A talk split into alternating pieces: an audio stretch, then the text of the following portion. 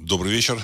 В эфире программа «Русский взгляд» и с вами Владислав Карабанов. Сегодня 19 января 2024 года, и я вас приветствую в нашем эфире.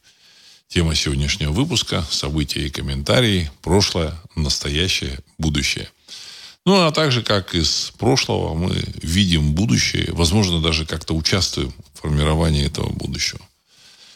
15 а, лет назад был создан видео, аудиофильм «Бояр».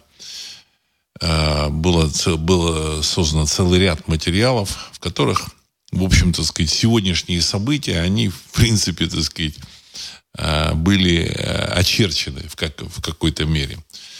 Про дроны это было э, в нескольких материалах 2005, 2006, 2007 год.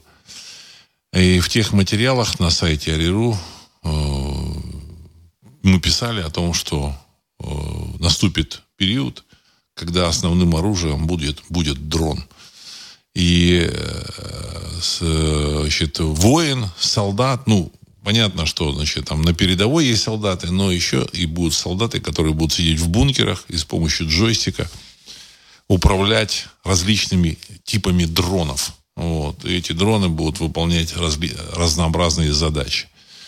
Сейчас именно такое время наступило. Причем это время э, ну, новая эпоха нового оружия, оно, э, это время заставит меняться и политические структуры, не только в России, но и на Западе, или не только на Западе, но и в России. Потому что вот военкоры, они пишут о том, что российская политическая система, при том, что она, ну, в общем-то, сказать, научилась создавать стратегическое тяжелое оружие, там, кинжалы, цирконы, а, вот эти ракеты, меня тут раньше говорили X там 101, но мне поправили, сказали, что нужно говорить Х-101, то есть это российское обозначение Х-101, там Х там 53, там еще какие-то Х. То есть это крылатые ракеты, гиперзвуковые ракеты, ракеты морского базирования, ну и так далее и тому подобное, высокоточные гиперзвуковые э, ракеты, с помощью которого можно уничтожить какие-то центры управления противника и производственные мощности, но основная борьба идет на линии фронта. А на линии фронта главным инструментом все больше и больше становится дрон. Недавно вот было видео, где э, выложено, где э, российский танк вступил в схватку с двумя э, БМП Брэдли войск 404. Вот. И, в общем-то, он бы уничтожил эти два БМП, а, но в дело вступили дроны. Вот. Пять FPV дронов, э, которые значит, находились под управлением вот этих, этих я не знаю, как, я не знаю, операторов, как их правильно называть, операторов дронов войск 404, 404, они, в общем-то, сказать, добились подавления этого э, танка. Значит, экипаж спасся, но танк был у, у, подавлен. Вот. Это говорит о том, что сегодняшняя эпоха – это эпоха дронов. И вот, значит, э, военкоры, я вот тут посчитал так внимательно, мне, мне сказали, что нужно почитать вот, э, версии, информацию, которую сообщают военкоры. И вот эти военкоры, они говорят о том, что э, использование дронов – это очень такая непростая тактическая задача количеством здесь уже вопрос не решается, потому что здесь играют роль средства радиоэлектронной борьбы, средства управления, средства а, глушения этих дронов, там, преодоление линии фронта и так далее и тому подобное. Целый, целая масса всяких нюансов. И причем все меняется ежемесячно. И говорит, ну, вроде бы российская промышленность наладила производство дрон, дронов, но через месяц противная сторона э, значит, против этих дронов разработала систему их подавления. И на сегодняшний день у них э, достаточно эффективные, так сказать, дроны. Там нет снарядов, нет еще чего-то. То есть тяжелого традиционного оружия у них нет. Ну, как мы вот видим на примере этих танков, э, дроны играют такую очень серьезную, важную роль.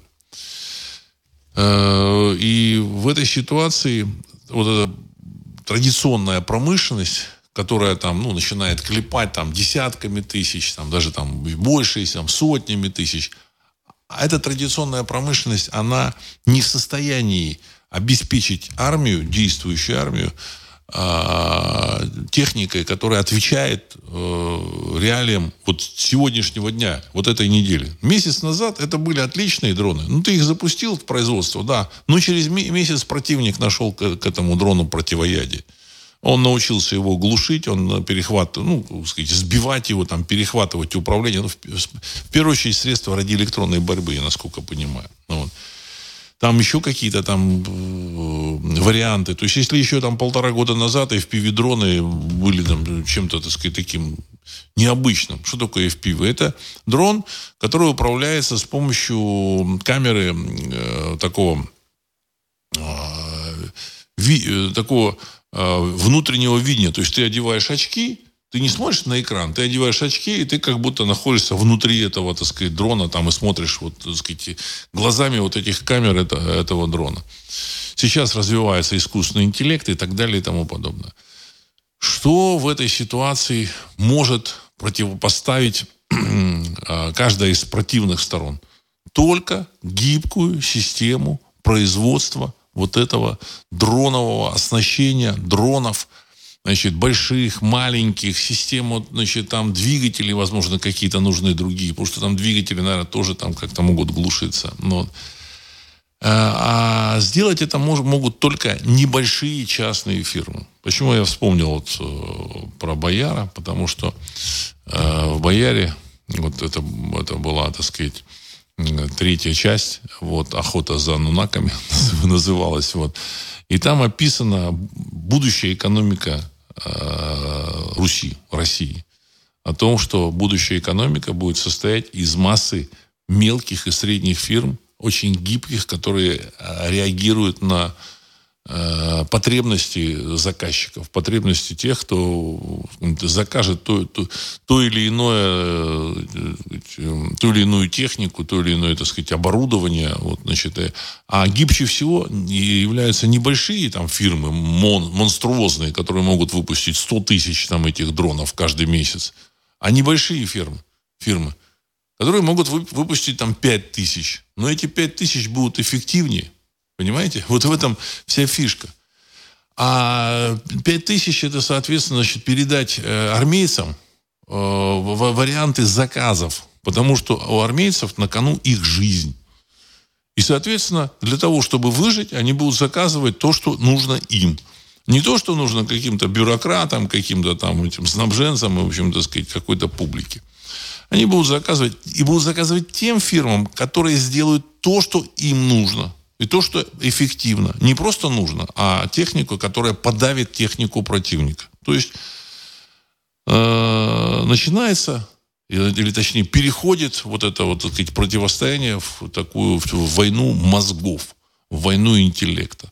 Да, там следующим номером уже будет искусственный интеллект, когда ты навел значит, на цель, дал задание этому дрону, и он отправился значит, там, решать задачи. Опять же, наиболее эффективны будут э, дроны, созданные небольшими компаниями. Небольшими. Потому что то, что, еще раз, вот я почитал вот этих военкоров, они, они пишут то, что э, вот, значит, если есть удачная модель дрона, противник наловчился ее, ей, ей противодействовать, противодействовать, мы продолжаем массово производить ту же самую модель, не внося изменений. Чем это чревато? Да, собственно, тем, что в какой-то момент промышленные дроны перестанут быть эффективными окончательно. А произведенные волонтерскими командами дроны не закроют все потребности фронта. При нынешней ситуации, когда FPV-дрон – это новый вид вооружения, результат, скажем так, несколько предсказуем. То есть, в общем-то, результат может быть, э, иметь не, так, не только тактическое, но и стратегическое выражение. Значит, стратегическое давление на российскую армию. В то же время вот я смотрю там какие-то телерепортажи, показывают там э, людей из э, системы управления, которые там идут там по, по всяким там предприятиям, смотрят вот эти ракеты. Все это хорошо. Ракеты там, кинжалы, там еще какие-то ха, там вот, что их выпускают, там, там 100 штук в месяц или 200 или 500, я не знаю. Но в любом случае на линии фронта протяженностью тысячу километров это вот именно такая линия фронта протяженностью, а, победа а, завоевывается именно самым современным оружием тактического характера, тактического плана, дронами. Дронами и еще раз дронами. И я, знаете, как скажу, что если российская система, она не, не встроится в потребности армии, то, в общем-то, так сказать, перспективы, так сказать, не самые радужные. Хотя, так сказать, там на Западе там тоже какие-то свои игры. Вот, значит, э, Запад там все... Они тоже, так сказать, эти политики, они вообще ни, ни хрена там не понимают. Они не понимают там важность тоже вот этих дронов. Но у них есть экономика. У них есть достаточно гибкая экономика, состоящая из там, десятков, сотен тысяч мелких и средних фирм, среди которых много фирм, которые могут а, организовать производство вот этих дронов. Э, в России есть эта проблема есть. За два года вопрос еще не решен так, как он должен быть. Понимаете? Государство делает ставку на массовое производство, вот, на государственную экономику, а государственная экономика, она не такая гибкая, как показала еще эпоха Советского Союза. Они могут делать там мощные, там, гигантские атомные подводные лодки, корабли, космические корабли, все, так сказать, но э, противостояние решается на, на линии фронта, и линия фронта как будет снабжаться линия фронта, от этого зависит очень и очень многое. А что я считаю, что вот сейчас будет идти вот эта война мозгов и значит, проверка на прочность э, экономических систем. Ну, с одной стороны, вроде там небольшие фирмы снабжают там, так сказать, э, одеждой, там какими-то, значит, Э, едой э, очень хорошо снабжают. Вот я слышал, значит, там какими-то, значит, там эм, э, амуницией какой-то, которая нужна, там, значит, там тысячи наименований какой-то амуниции, той или другой, там, прицелы, там, винтовки, там, э, я не знаю, там, я не знаю, там, масса всего. Масса, там, каски, э, записывающие камеры, системы рэп, там тоже как бы что-то делают. Но в любом случае наиболее эффективно это мелкое и среднее производство, потому что именно вот в этом, в общем-то, формате создается прорывной продукт. Это медицинский факт. Та же самая Европа, которая стала мировым гегемоном на, в каком-то, на каком-то этапе. Сейчас, да, там мировой гегемон это э, американцы, но я так, мне кажется, что управляют этими американцами все-таки, наверное, из Британии. Ну, такая, такая вероятность есть. Но до, наверное, там 45 -го года Европа была мировым гегемоном. И она была мировым гегемоном примерно 400 лет. А почему это произошло? А потому что в Европе была масса небольших государств, масса конкурирующих производств, производителей, армии, и вырабатывалась э, технология э, военной борьбы, технология производства, которая в конечном счете, так сказать, превзошла все технологии, так сказать, в других частях света. И поэтому те же самые европейцы, начиная с конца 15 века, когда, значит, э, и португальцы отправились, так сказать, в Индию, отправились там в, в, в, ну, в Аравию, там, сказать, через Индийский океан, через, там, э, через мыс Доброй Надежды, там, сказать, испанцы отправились на, на запад, в Новый Свет, и они легко покоряли все эти страны. В 16 веке испанцы, португальские, португальцы покорили практически, так сказать, все, э, или, ну, создали свои там колонии и форты Э, в Индийском океане, вот в этих, так сказать, азиатских странах. Потом их, так сказать, потеснили немножко британцы, французы, голландцы. Вот они, так сказать, ломанулись. И только э, в середине 20 века там всякие Филиппины, Индонезии сумели освободиться, и там Индии сумели освободиться от вот этих, так сказать, э, колониальных империй. А почему эти колониальные империи были настолько сильны? Они были сильны, потому что они рождались в, высочайшей конкурентной борьбе. Внутренней конкурентной борьбе у них был, э, были так сказать, множество вариантов организации армии, организации производства, производства оружия и так далее и тому подобное. Ну вот сейчас у России тоже есть такой же вызов. Вот. И вот, значит, вот эти ракеты, э, которые там показывают, значит, они вопрос не решат. А именно ракеты такие э, стратегические.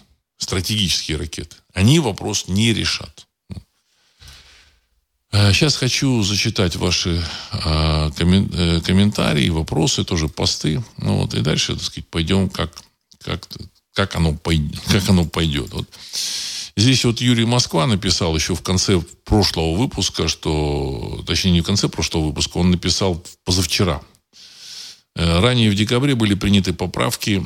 А, Владислав, добрый день. По, по финансам хочу поделиться новостью. Россия тоже активно готовится к краху в декабре доллара. В декабре 2023 года без шума и помпы были приняты поправки в налоговый кодекс в части использования цифрового рубля. Теперь могут собирать налоги, взыскивать задолженность приставы, проводить платежи за товары, накапливать на вкладах и так далее. То есть с помощью цифрового рубля. Ранее в декабре также были приняты поправки в другой, другой кодекс. Теперь цифровой рубль полностью введен в правовое поле.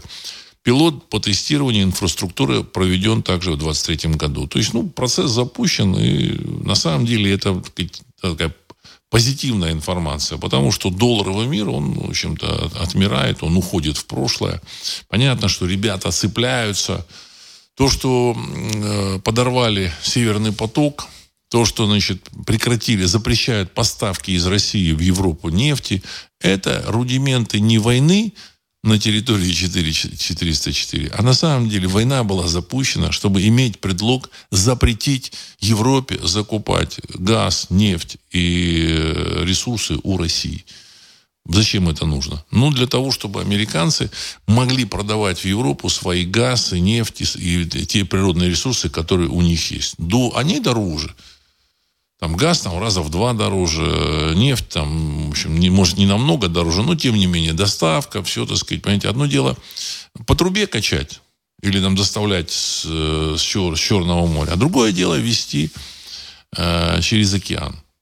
В общем-то, в любом случае это, так сказать, сложно. Тем более рынок уже занят, поделен. То есть Россия этот рынок активно э, использовала. Около 50% природно, э, не природно, а э, нефти, нефти и газа, которые использовались в Европе, поставляла в Европу Россия. Она и сейчас поставляет, ну, уже не 50%, может, там 20%, может быть, там 25%. А кто занял вот эти там освободившиеся там 25-30%, может, даже больше? Заняли наши американские партнеры – Почему это им нужно? А потому что если они этого не сделали бы, доллар, может быть, так сказать, каюкнулся бы еще там в 22 году. Поэтому и нужно было взрывать этот северный поток. Поэтому и нужно было. У них другого выхода нет. То, что происходит, это все происходит от безвыходности. Им нужно чем-то, какими-то Э, товарами наполнить вот этот свой, так сказать, доллар, который, значит, теряет, теряет позиции. Потому что на сегодняшний день совершенно очевидно, и Европа, и ну, сказать, Америка, давайте это, их, их можно разделить а, по, и рассматривать по отдельности, они, в принципе, уступили конкурентные позиции на рынке товаров. Если еще в 90-е годы мы там пользовались, ну, в России, там, в других странах, там, во всем мире пользовались бытовой техникой, там, европейской, там, Siemens, там, Braun, Molinex, вот эта кухонная техника. А, то же самое, вот эти Bosch, вот эти вот там плиты там были, там, мясорубки всякие, там, все, что называется кухонная техника, это было, вот, так сказать, европейских производителей. Телевизоры уже, конечно, были там японские телевизоры, но тем не менее был Philips, был там Грюнтик, вот тоже самый немецкий, Лоев, там такая, такая фирма, так сказать, хорошие телевизоры делали, так сказать, вот, ну, трубки. Ну, вот. Телефоны, там, Siemens, Nokia. Nokia занимала 20% э, рынка мобильных телефонов. Даже, может быть, даже 25%. То есть каждый четвертый мобильный телефон был Nokia. Другой, каждый там третий мобиль, там четвертый мобильный телефон, наверное, тоже каждый четвертый, был э, Моторола американский. Да еще там, сказать, был там Эриксон, э, такой замечательный, так сказать, э, шведский, кажется, телефон. Потом он соединился с Sony. Потом там был Sony, потом где-то там, так сказать, внизу были всякие, значит, там, Samsung. Samsung. Там LG там еще, там, возможно, где-то было. Но основной пул – это европейские производители. То же самое с машинами, там то же самое э, с массой, так сказать, техники, которые там э, люди во всем мире приобретали там в Европе. Там, плитка испанская, там португальская, там итальянская, там одежда там испанская, там немецкая, там очень хорошая одежда, там обувь, там ну, масса изделий. Это европейская, американская. Американская была еще, так сказать, в другом там варианте. Тоже там очень качественная одежда была. Все это ушло в прошлое. А это все было не просто так. Это было наполнением вот этих вот, так сказать, замечательных долларов и евро.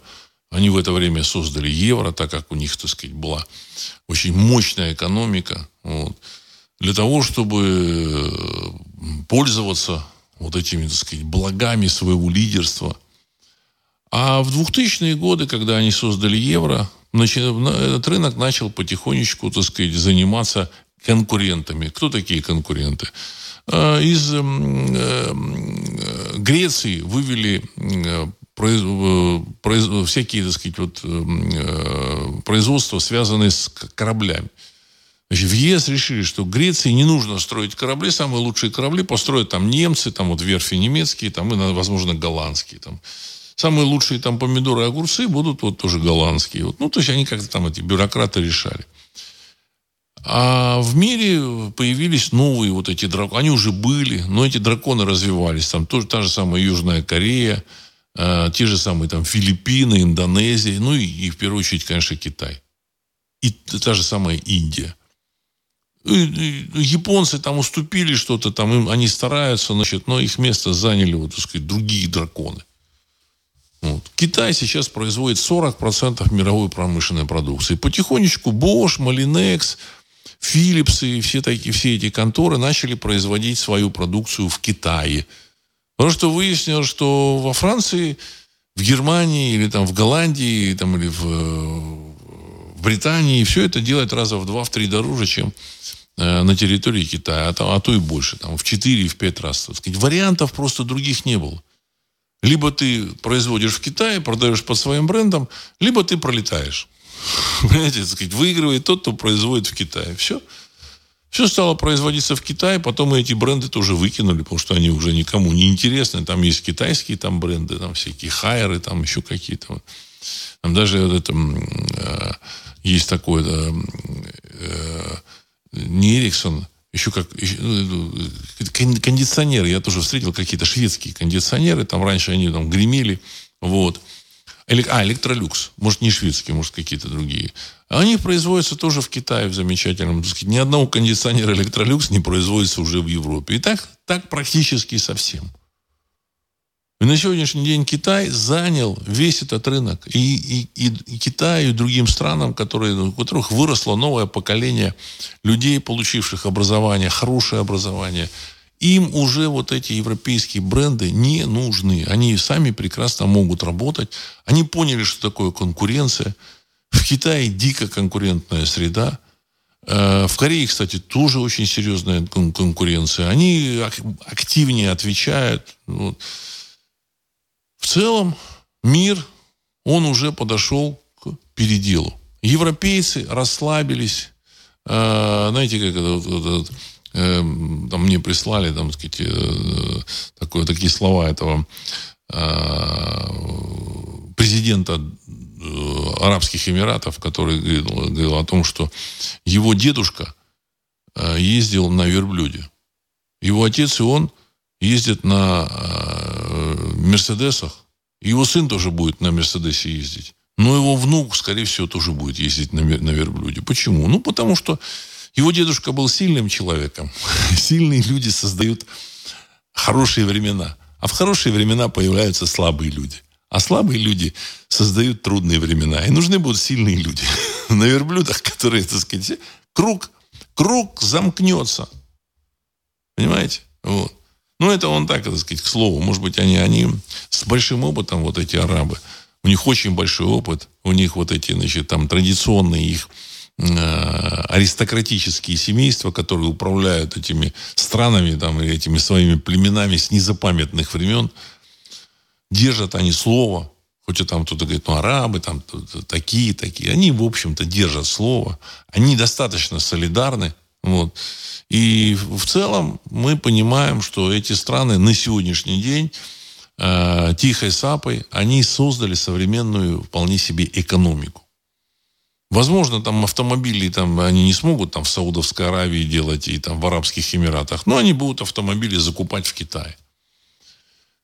Значит, мы, мы понимаем, что э, эпоха доллара, когда там какие-то банки, какие-то банкиры решали, она у, у, ушла. Они будут покупать э, в Китае, продавать Китаю свою нефть, э, в, э, будут котировать эту нефть, нефть в этих валют, валюте БРИКС, а Европа будет, в общем-то, так сказать, э, пытаться э, встроиться в новый мир. Не сразу, так сказать, потому что в Европе огромное количество дармоедов, чудовищный бюрократический аппарат, вот этот, сказать, Евросоюз, Евросовет, там огромное количество бюрократов, там э, еще там несколько лет назад мне один слушатель писал, что вы знаете, сколько там, какой, какой толщины том, описывающий, как, какой должна быть капуста выращиваться, какой должна выращиваться капуста в Евросоюзе. Это говорит, такой вот, так сказать, фолиант такой толстеннейший. Вот. То же самое касается помидоров, огурцов там, и всякой вот, сказать, ерунды. В реальности помидоры и огурцы в этом Евросоюзе ну, есть практически невозможно. Это, это, это, это сказать, факт. Вот. Частная инициатива, она потихонечку душится. Вот. Ну и вот тут э, позапрошлом выпуске я говорил о том, что на вот этом, э, на этом саммите в Давосе, вот этом экономическом, там было принято решение, 100, 100 компаний присягнули, что они к 2030 году ну, либо прекратят, либо сократят производство мясомолочной продукции. И какой-то там деятель э, написал такой, ну, тролль, да вы что, я живу в Германии, здесь все сосиски, там, колбаски, там, э, так сказать, есть и, мя, и мясная, и молочная, там, так сказать, там 30 видов. Все хорошо. Все хорошо. Возможно, так сказать, этот человек и не понимает, что происходит. А вы посмотрите телевизор. Посмотрите, что происходит в Германии и во Франции. В Германии лишили этих фермеров дотаций. Причем на сумму там, ну, для Германии смешную. 1 миллиард евро. Миллиард евро. То есть не нашли дотации на это топливо вот этим фермерам. Лишили. И они, вы, они вынуждены были выйти на улицу, демонстрировать. Э, вот. Люди думают, что это случайно. Вот, знаете, дотации лишили, сокращают, так сказать, какие-то там э, затраты, чтобы выкроить деньги для замечательной территории 404. А вы знаете, так сказать, вопрос не в этом. А вопрос в том, что исполняется вот этот план, который принят э, в Давосе вот прям буквально сейчас может быть, еще раньше был принят, по сокращению производства мясомолочной продукции. И у французов та же самая. Сегодня французы вышли, ошалевшие, ошизевшие, так сказать, им, их, их тоже лишили каких-то дотаций. Эти фермеры, они, в общем-то, работают с трудом. Вот. Они не понимают, что происходит. Они думают, что там это, речь идет об экономике, еще о чем-то. Нет, какая экономика? Ну, душат просто, так сказать, мясомолочное производство. Все. Понимаете, это не экология. Вот эти сверчки, паучки, там, из которых там делают муку. Нет, нет. Это просто стирание мясомолочного производства. Это то, что хотят сделать в будущем те, кто управляет этим миром. Вот, ну, на западной стороне. Вот. То есть они к 30-му году запланировали, и все, так сказать. И раз выключили этих самых фермеров, Понятно, что часть фермеров э, вынуждена будет, так сказать, эм, сократить производство или, вообще перестать там разводить коров там, и, и молоко, и какое-то мясо добывать. Они будут разоряться, все. Программа исполняется четко, никаких колбасок там у вас не будет. К сожалению. К сожалению. Понимаете? Гранты дают только на муку из сверчков. Понимаете? И из насекомых. Вот всякие, так сказать, бифштексы. А на мясомолочку не, не, уже не дают. Более того, отнимают. А, так, Сергей 1956. Э, Нью-Йорк Таймс. Иран отправил Израилю и США послание с помощью ракет Хейбар-Шекан. Эта ракета способна достичь расстояния в 1450 километров и может поразить израильскую территорию, пишет Нью-Йорк Таймс. Она обладает высокой точностью, что затрудняет ее перехват системами противовоздушной обороны. Конец цитаты. Ну вот, значит, на днях вот пришло сообщение о том, что Иран нанес удар где-то там в Белуджистане по какой-то базе террористов, которая находится в Пакистане, то есть в пакистанском Белуджистане. Вот. А Пакистан там, правда, ответил, вот, э, но на самом деле тоже по каким-то террористам ударил. Вот. Но теперь понятно, зачем, что делал Иран, зачем ему это нужно было. Ну, ударить по Израилю он, конечно, не мог. Вот. Ну, значит, ну, ударил по дружественной стране. У Ирана и у Пакистана очень дружественные э, сказать, взаимоотношения. Вот.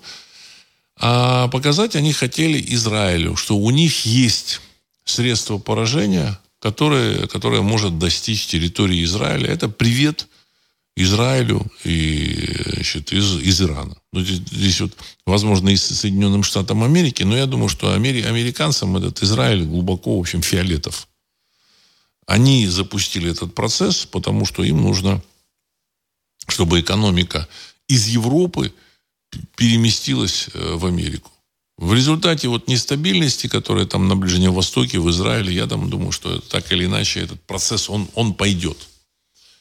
Инвестор, который, в общем-то, сказать, там думает, куда вложить какие-то свои средства, а инвесторы это могут быть и арабские, это могут быть и китайские, и индийские, и европейские, и американские, они э, в Европу точно уже вкладываться не будут. Потому что в Европе огромное количество, так сказать, выходцев с Ближнего Востока, из Африки. Ну, их, конечно, так сказать, туда американцы заселяли активно. То есть в той же самой Франции, я думаю, что процентов 30, а может быть даже больше, это, в общем, так сказать, либо выходцы из этих вот с Ближнего Востока, либо с, с, Афри, с Африки, либо их дети. Это совершенно другой, другой мир. Это не та Франция, так сказать. И они, не, они могут получить французский паспорт, но французами, на мой взгляд, опять же, все, что я говорю, это все исключительно мои мысли. Я ничего не утверждаю, просто делюсь своими мыслями. Могу и ошибаться. Вот. Но мне кажется, так сказать, вот, что вот эти потомки э, африканцев и ближневосточных, так сказать, товарищей, они, в общем-то, Францию видят немножко, так сказать, по-другому, с, с другим наполнением. Поэтому значит, они отправились, кстати, воевать за вот этот замечательный, замечательные какие-то там структуры, вот, анти, антиасадовские, так сказать, вот, ну, террористические, вот. Кто-то отправился, в общем-то, даже записался э, в, во всякие, так сказать, террористические, так сказать, э, сообщества. Вот я уж не, не буду называть там их названия, не, не нужно. И это причем люди, которые родились во, во, во Франции, в Великобритании, так сказать. Ну, про, про Германию я не слышал, но я думаю, что и оттуда тоже есть. Ну. Это люди другого мира. Они будут строить вот в этой Европе свой другой мир. И после, поэтому, когда началась вот эта борьба там на территории Израиля, в секторе Газа, в Европе проснулись вот все эти, в общем-то, так сказать, ближневосточные э, граждане, вот, вышли, так сказать, э, много, много сотен, сотен тысячными демонстрациями, именно сотни тысяч демонстраций вышли и начали требовать разобраться с государством Израиль. Мы, я думаю, что должны, в общем-то, сказать, э, смотреть на это так спокойно, то есть нейтрально, не вмешиваясь в эту ситуацию, потому что тут играют серьезные игроки американские. Вот. И понятно, что интересы Израиля, они, э, в принципе, так сказать, они решили э, принести в жертву своим, в общем, грядущим интересам, своему выживанию. Потому что если не выживет Соединенные Штаты Америки, Израиль точно не, выдер, не, не выживет. Если э, Израиль не выживет, но американцы выживут, ну, значит, что-то там, какие-то перспективы в теории могут быть. Хотя я думаю, что им, в общем-то, этим кукловодам американским наплевать на, на, все, на все эти страны. И вот Иран э, продемонстрировал, что он может с помощью своего оружия достать Израиль. Не дай бог, чтобы там что-то у них случилось, но, в общем, так сказать, такая, э, такой сигнал такой достаточно серьезный. А, так. А, Сержу. Владислав, доброго вечера. Ванга в своем предсказании о людях без души, бродящих по городам, возможно, имела в виду роботов. Конец цитаты. Нет, я думаю, что Ванга имела в виду вот этих вот как раз людей, которые, так сказать, действительно без души. Потому что огромное количество людей, которые не верят в Бога, не верят в высшие силы. Э, те, которые там ходят эм, в церковь, э, ну, ну в, православ, православную, так сказать, вот эту значит, конфессию, ну, возможно, во что-то они верят, но они, в общем, так сказать, их, их, их подход, мне, мне кажется, более поверхностный, чем, поверхностный, чем у людей, которые, так сказать, реально и действительно верят в высшие силы.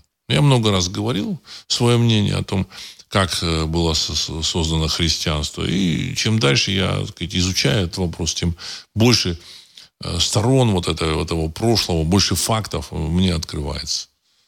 Я вижу, в общем-то, так сказать, как это форматировалось, зачем это делалось. Вот. И, естественно, так сказать, в России э, вот это значит, православие, оно, в общем-то, было, ощущалось чуждым совершенно явлением. Чуждым. И в своей книге запретная история Руси, я об этом пишу. На мой взгляд, это опять же, сказать, дай бог здоровья тем, кто там верит в Христа, вот в эти вещи. Это их личное дело, сказать, они имеют право. Ну, у меня свой взгляд на эти вещи. Я лично считаю, что вот эти вот, так сказать, там слова, даже терминология, там, Иордань, вот знаете, так сказать, вот крещенские, в крещенские морозы нужно окунаться в это, в Иордань, то есть вот в эту, как бы, так сказать, а, купель купель. Вот. Проходить крещение, так сказать, э, как вот этот Иешуа Нуцри якобы проходил у Ильи э, Иоанна Крестителя. Знаете, так сказать, где река Иордан, знаете, так сказать, где вот сейчас, вот, сейчас вот, э, вот на этой территории, ну, наверное, градусов 20 температура. То есть тепло 20 градусов. Я могу даже сейчас вот точно посмотреть, у меня просто, вот, так сказать, да. ну, сейчас, сейчас, сейчас, 15 градусов. 15, ну, представляете, в 15 градусов пойти в воду там окунуться, а вода еще теплее. Она еще днем разогревается, там, в общем-то, тепло. В этом Иордане теплая водичка.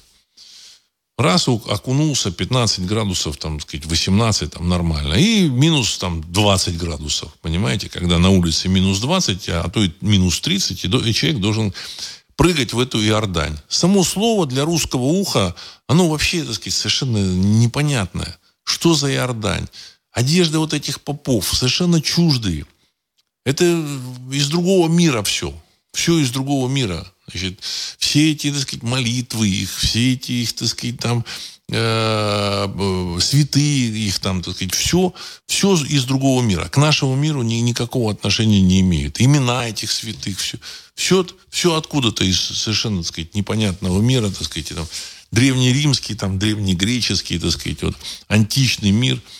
Причем, общем, он, он поэтому и выродился, на мой взгляд, что они, так сказать, двинулись в этом направлении. Значит, Греция и Рим были гегемонами мира. Вот. После того, как они приняли вот это все христианство, так сказать, потихонечку, так сказать, э, сокращались, их там территория, их ареал – Э, существования. Ну, в конечном счете, в общем-то, так сказать, вот, э, весь Восток они, эти греки потеряли. Весь Восток. Вот, остались какие-то э, эти, осколки, ну, там, в Сирии какие-то, так сказать, христиане, в Ираке христиане остались какие-то. Ну, чем дальше, тем меньше. В Египте какие-то копты остались. А когда христианство принималось, это все были христианские страны, населенные э, больш, большим э, населением. Сирия древняя, там, так сказать, античная, это Египет, Малая Азия, э, Ливан. Все это были христианские страны. Где это все? Нету этого. Там Армения, Грузия. Ну, Армения, там, Россия, в общем, помогла Э, какую-то территорию получить армянам. А так они, в общем-то, так сказать, а, а, ушли фактически, в общем-то, сказать, на территории нынешней Армении было Ереванское ханство. ханство. Вот, значит, а, поэтому э, в России, когда вот эти попы что-то там делают, какие-то там обращаются к своим, со своими молитвами, в общем-то, э, якобы к русской душе, это у меня вызывает, честно говоря, такое в общем, непонимание. Мягко-мягко говорю, непонимание. Я этого не понимаю. Ну, никак не связан русский человек с этой Иорданью. Ну, никак. Понимаете, так сказать, с Иорданом, там еще, сказать, Иешуа Нуцри, с этими именами, там, вот. Одни названия этих святых, там, в общем-то, язык сломаешь. Так.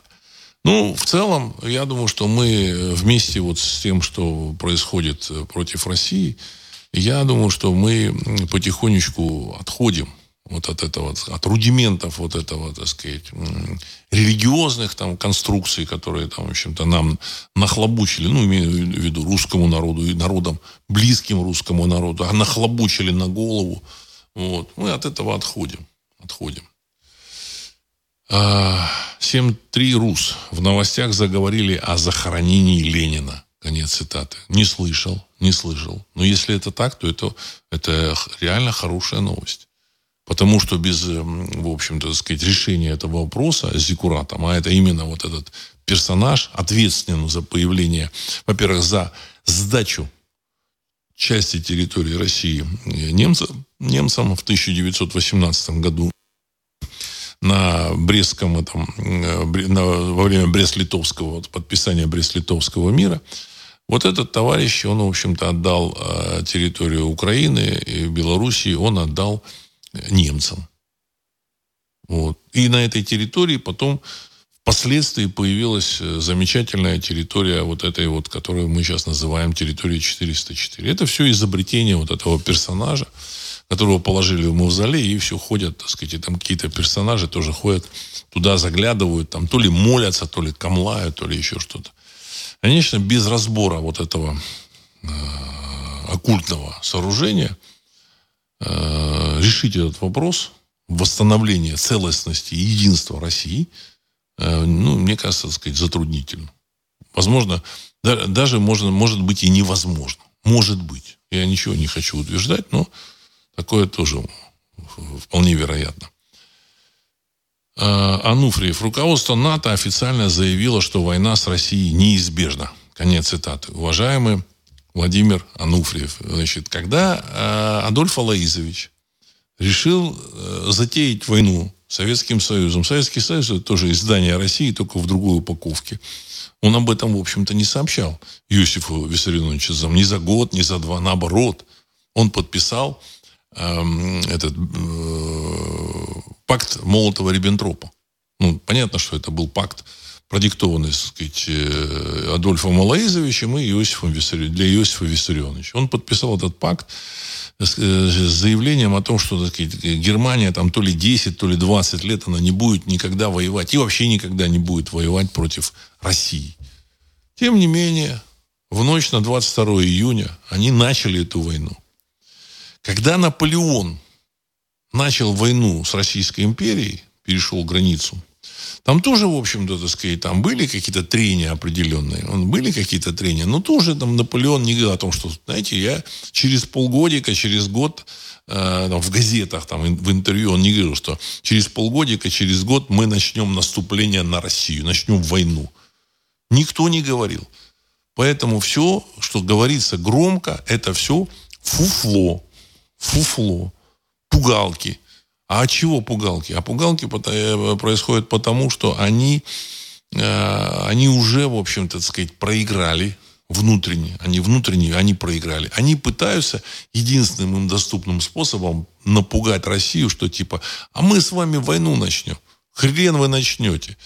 Хрен вы начнете войну. Потому что, так сказать, война будет не танками и не э, этими самыми там Э, не, не пушечками, понимаете, вот этими. А война будет ядерная. И это, в результате этой ядерной войны от Европы, не дай бог, конечно, так сказать, мне не хочется совершенно этого, так сказать, но остан, не, ничего не останется. Абсолютно. Понимаете, у России там худо-бедно, значит, э, стратегических боезарядов то ли 5, то ли 6 тысяч, и где-то там лежит еще в загажнике тысяч 20-25 боезарядов нестратегических. Но они тоже вполне себе стратегические, там по, по 50, по 100 килотонн, там, мегатонны, там все это есть. В Европе я там где-то читал, там есть какое-то количество там этих э, городов с населением в 100 тысяч человек. Я не знаю, сколько там этих городов. Там тысяча может быть.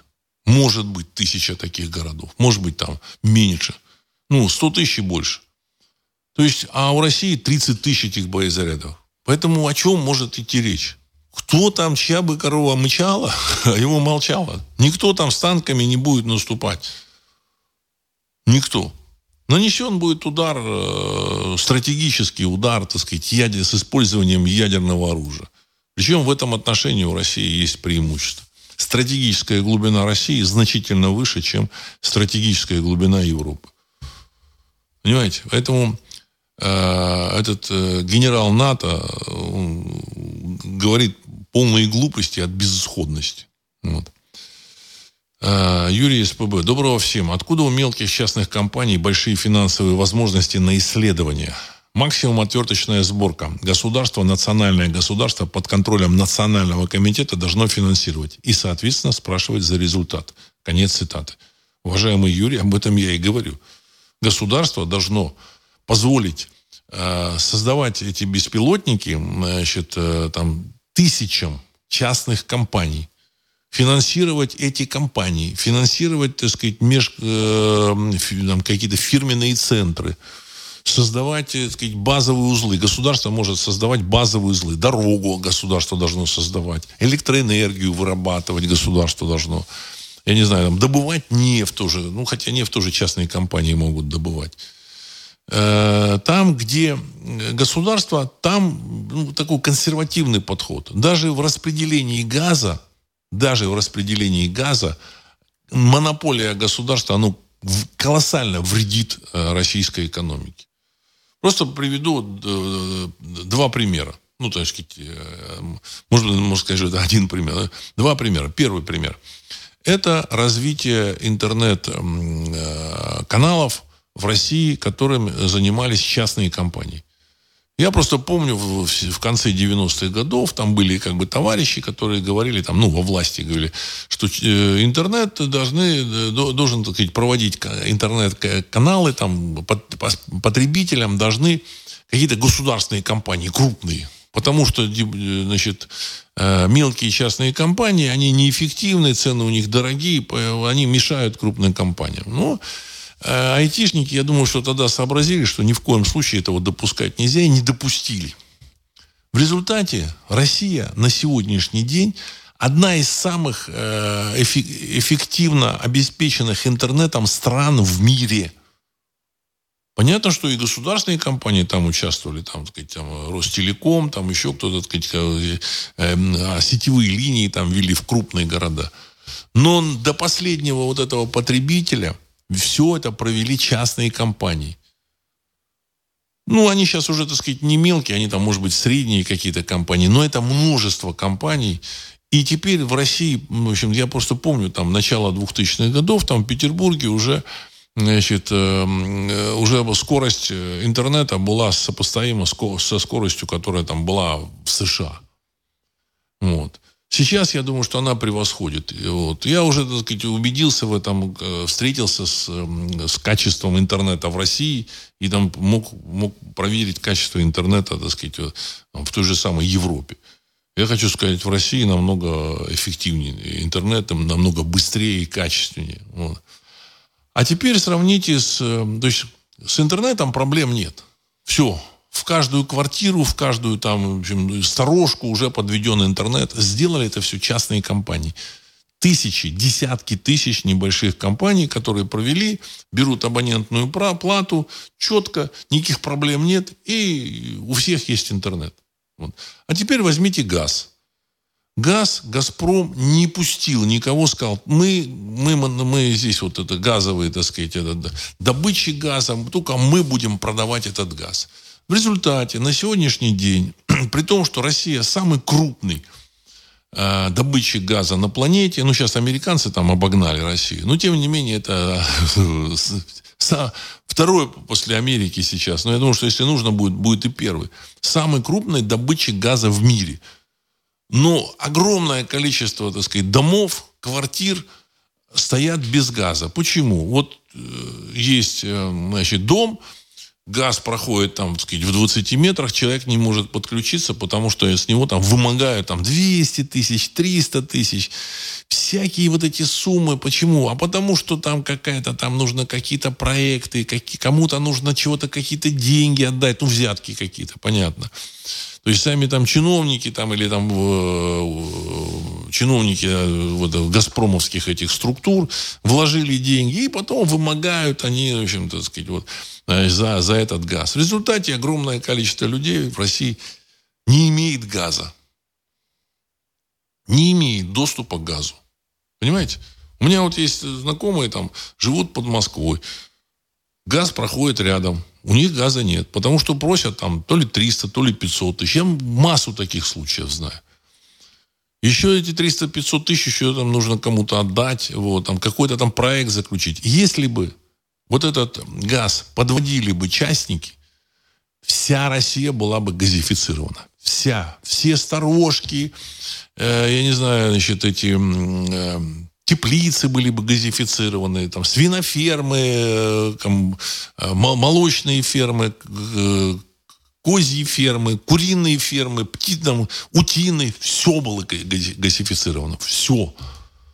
Но, значит, так как это в руках монополиста, который держа, держит и не пущает, и там какие-то люди там стригут капусту, вот как вот эти вот там помните, да, такие были Арашуковые, Арашуковые, если не ошибаюсь, там на, на Северном Кавказе. Есть, которые там, то ли там пропало несколько там, десятков миллиардов рублей, то ли еще какие-то сложности. Вот. Они были чиновниками этого Газпрома, там, местного там, Газпром там чего-то, так сказать, или, э, так сказать, э, структуры, которая принадлежит Газпрому. Все. Вот вам э, сравнение.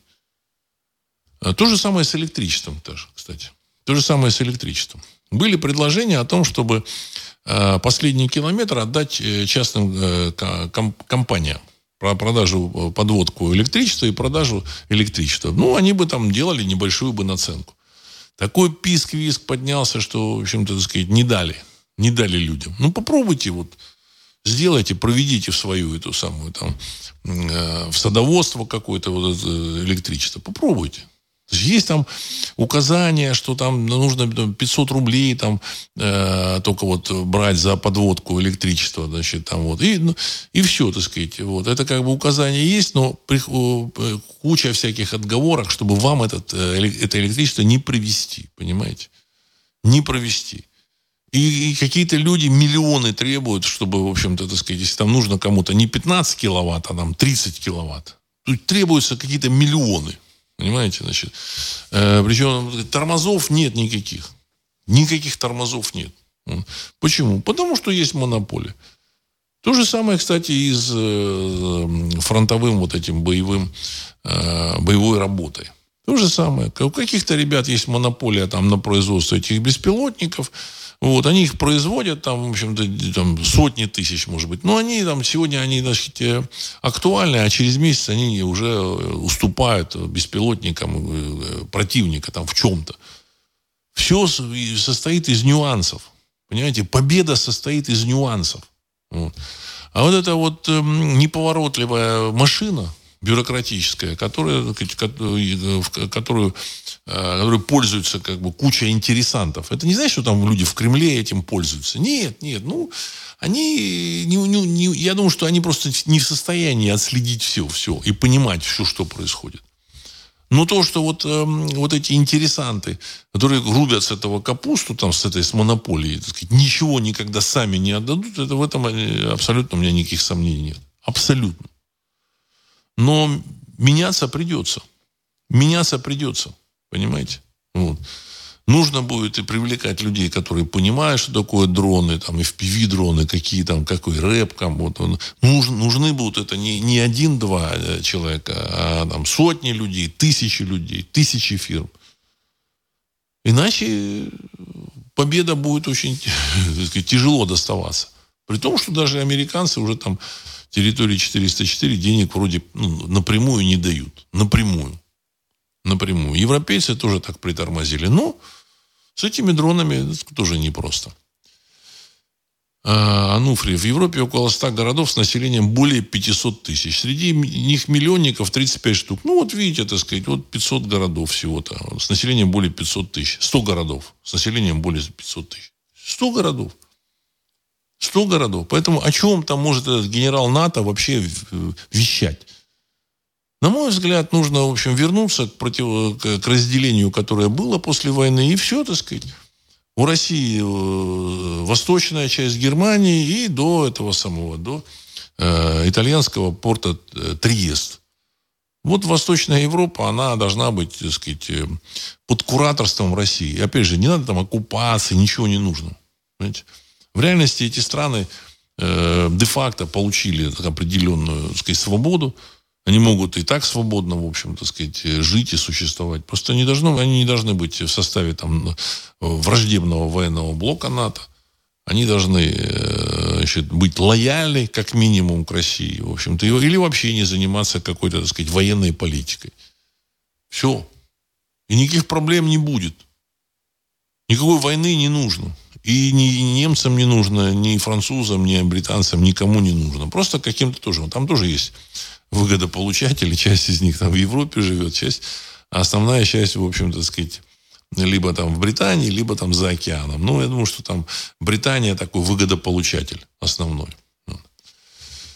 А, Дмитрий, в России традиционно подавляют инициативу. Причина скорее в том, что боятся потерять управляемость такой большой страной. Конец цитаты. Ну, я, я с вами согласен. Я с вами согласен. Но здесь, знаете, есть э, опасность потерять вообще всю страну. Поэтому придется сказать, перестраиваться. Хотят ребята или не хотят, придется перестраиваться. Понимаете? Эм, Все, что происходит сейчас, я об этом, э, о том, что это будет, я говорил там в выпусках, что, знаете, процесс, он идет исторический. Неважно, что хотят там товарищи в Кремле или там, что хотят там, так сказать, кто-то другой. Жизнь экономические реалии, они заставят, так сказать, действовать так, как действует. Либо Россия уступается – вот этим вот, так сказать, борцам э, с мясомолочной продукцией, вот, всяким, вот, так сказать, любителям сверчковой, так сказать, муки, ну и так далее и тому подобное. Значит, вот, э, тому, кого называют, значит, ну, возможно, возможно, называют рептилоидами. Либо Россия отстаивает всеми возможными способами будущий мир – таким, каким он должен быть. Вот. И в этом случае я думаю, что Божья помощь, помощь высшего мира, она есть и будет.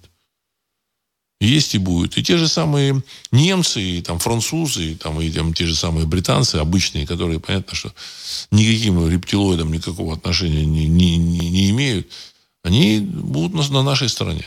С нами. Или там, американцы те же самые. Влад, Флорида, видимо, ФЛ, наверное. Владислав, не считаете ли вы, что страны ЕС и их жители, отправляющие оружие 404, должны понести кару за свое прямое участие или молчаливое согласие? По-моему, они должны заплатить своими жизнями и городами за каждого нашего погибшего от их снарядов. Конец цитаты. Ну, с точки зрения правила око за око, зуб за зуб, в общем-то, вы говорите достаточно э, в общем-то, логично. Логично. Вот. Но мне кажется, вот эти вот европейцы, они ничего не могут. Э, мы, мы сами раньше думали, там, до, до 19 до 20 года, мы думали, что там европейская там, демократия дает возможность этим европейцам влиять на политику. Вот. А в 2020 году, когда значит, они заперли этих европейцев, так сказать, э, в карантине, 20-м, 21-м, 22-м, сказать, ввели жесткую цензуру значит, на различных э, медийных каналах, в социальных сетях, жесточайшую цензуру. Э, приостановили работу предприятий. Мы поняли, что эти европейцы вообще ничего не могут. На них плевать хотели те, кто управляет. А те, кто управляет, они продемонстрировали полную свою власть. Власть, на мой взгляд, она даже побольше, чем у этих кремлевских товарищей. Намного больше. Понимаете, так сказать, в Кремле они вынуждены, так сказать, эм, внимать э, глухому ропоту населения. А там плевать хотели, заперли и все. Значит, э, что, французам нужны там мигранты или немцам нужны? Не, не нужны. Абсолютно. Зачем, так сказать, туда? Но, тем не менее, их навезли, так сказать, гигантское количество. Те, кто вот в Германии там был, они говорят, что немцы э, с потухшими взглядами. Ну, почему с потухшими? Ну, потому что они понимают, что ничего сделать не могут. Они вышли против вот этого карантина в Германии. Вышло в Берлине, там, не знаю, под миллион человек. Может, даже больше. Ну и что, кто-то об этом сказал? Нет, не, даже не заметили. В России бы уже как бы реакция была. В России, в Москве. А там не сделали вид, что не, не заметили. Их, в общем, продавливают жестко, плевать на них хотели. Понимаете, так сказать, вот. Поэтому требовать от них ответственности, мне кажется, э, не, не стоит. Наказывать кого-то, кто за это ответственен, за преступление, я думаю, что да, ну, нужно. Вот. Наказывать нужно за преступление. Вот. Э, ну и, значит, тех, кто там э, и в России тоже, кто завозит мигрантов, тоже, я думаю, что, сказать, э, зачем они это делают? Я, я не понимаю, зачем они завозят мигрантам и дают им гражданство? Зачем? Вы поезжаете вот в эти там арабские там Эмираты или там в Саудовскую Аравию, да вообще в любую страну где живет, может быть, там не самое, там, ну, в этих странах там богатое население, а где-то, может, и не самое богатое. И попробуйте получить там э, гражданство. И хрен вы что получите. Понимаете? Вот. Значит, э, э, ну, сейчас там что-то там, комп компанейщина началась по поводу, так сказать, этих мигрантов, там что-то начали наказывать, но я пока вижу компанейщину. Системного отношения я не вижу там какие-то диаспоры. Я просто еще там лет 15 назад говорил, что, вы знаете, ди, диаспор быть не должно, потому что диаспора это означает признание э, другого вот какого-то, так сказать, группы людей, их каких-то внутренних, э, внутреннего самоуправления, законов и так далее и тому подобное. При том, что им дали, раздали гражданство с какого-то, в общем, перепугу. Кто это сделал? Что? Это же нужно разбираться. Это же нужно разбираться. Ну, посмотрим. Мы, мы, мы наблюдаем за всем этим. Я, в общем, отношусь достаточно скептично вот к этой компанейщине. Пока серьезного подхода не, не, не видится, потому что для, для серьезного подхода должны структуры создаваться. Граждан России, состоящих из русских, ну и, так сказать, э, комплементарных к русскому народу людей, которые считают это своей страной, имеют полное основание считать это, так сказать, эту землю своей которые за нее готовы, так сказать, воевать. Дети, которых там будут э, за эту землю, в общем-то, сражаться. Вот. А зачем, так сказать, э, привезли, так сказать, выходцев из Центральной Азии прям, прям, прям там целым селом? Вот это все должно, мне кажется, так сказать, разбираться. Ну, возможно, будет. В Европе тоже. В Европе тоже, вот э, помните, там эм, кто-то сказал, что там какая-то встреча уже в Германии была о том, как будут отправлять мигрантов на родину. Вот, якобы там миллион там, или то ли, то ли два человека. Опять же, это якобы все. Ну, по всей видимости, такая встреча была, и такую встречу проводила АДГ. Альтернатива для Германии, которая обсуждала с какими-то правыми там, группировками э, в будущем, в общем-то, сказать, сокращение количества мигрантов в Германии. Причем мигрантов не из э, комплементарных стран, а мигрантов, которых привезли из э, других регионов, очень удаленных других регионов планеты, и которых, которых посадили там на получение там, дотаций. То есть, э, которых специально туда заселяли для того, чтобы э, растворить э, местное население. Активных привозят, активных, так, энергичных. Вот, значит, ну, посмотрим, что будет. Я думаю, что все зависит от э, результатов э, вот этой вот, так сказать, кампании на территории 404. Ну и с долларом тоже еще проблема. И с долларом проблема.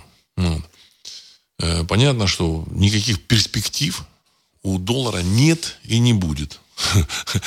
Постоянно какие-то тролли пишут, что ну, доллар там они напечатают, раздадут долги. Посмотрим. Мы посмотрим.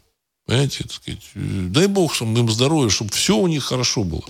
И у нас, чтобы все хорошо было. Ну, видимо, в общем-то, э, баланс активов реальных и нарисованных на бумаге, он не совпадает немножко. Понимаете, так сказать, вот, не совпадает этот э, баланс, эти, эти активы. И, соответственно, значит, э, будет какой-то, будут какие-то проблемы. Многие страны проходили через эту проблему. Просто сейчас это э, вот это, то, что будет происходить, это са, самая, самая большая проблема за всю историю человечества. Потому что сказать, охвачена будет вся планета. Ну, я надеюсь, что мы так или иначе пройдем этот путь, потому что нужно все равно растить пшеницу, ловить рыбу, делать машины, ездить на машинах, так сказать, и так далее и тому подобное. Но все, торговля будет, жизнь будет, все, э, все будет нормально. Соловей. Новая обложка «Экономист» с горящим долларом. Ждем. Ну вот, конец цитаты. Ждем. Ну вот. Ну, я думаю, что, так сказать, так оно, так к этому все и идет. Экономисты, в общем, так сказать, там толковые ребята, понимают, что происходит. 99,9%, как правило, ничего не понимают. Так же, как вот Советский Союз, когда там сыпался, я просто там людям говорил, что все, рубля нету, не будет его. И люди не могли поверить, потому что ну, там 20 лет они там складывали какие-то эти деньги. Там, я говорю, идите, покупайте что-нибудь, что-нибудь купите себе то, что вам нужно. Ну, просто там давал, так сказать, ценные советы. Вот.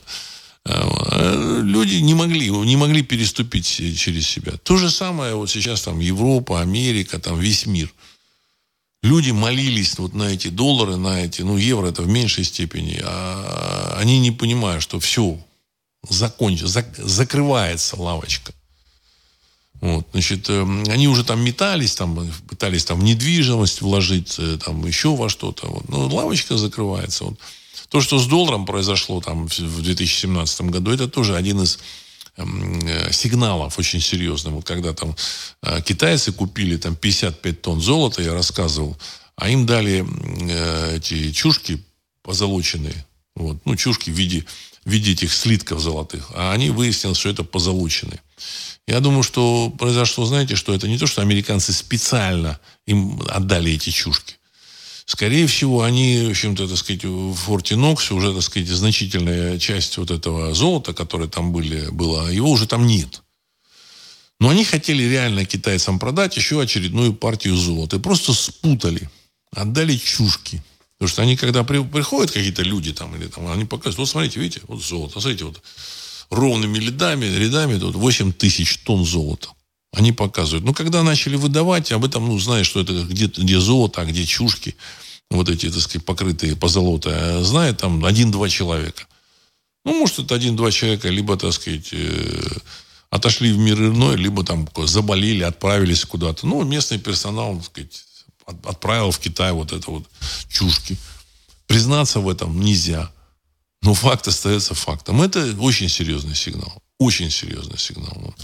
Ну, дай бог, чтобы мы все это преодолели, все будет хорошо. Если мы будем понимать, что происходит, я думаю, что мы легко все это с вами преодолеем. Самое главное, я хочу сказать, что самое главное – это здоровье. Самое главное – здоровье. Мы должны увидеть, чем это все закончится. Понимаете? Мы должны обязательно это увидеть. Должны быть активными, энергичными. И все будет э, хорошо, так сказать, у слушателей программы «Русский взгляд». взгляд. Желаю всем хорошего, так сказать, э, реализации планов. Все, все будет нормально. Если вы знаете, что будет и как оно будет идти, вы уже будете готовы. У вас все будет хорошо. И на этом я хочу завершить сегодняшний выпуск. С вами был Владислав Карабанов. Программа «Русский взгляд». Через несколько секунд композиция «Могучий прилив». Всего доброго.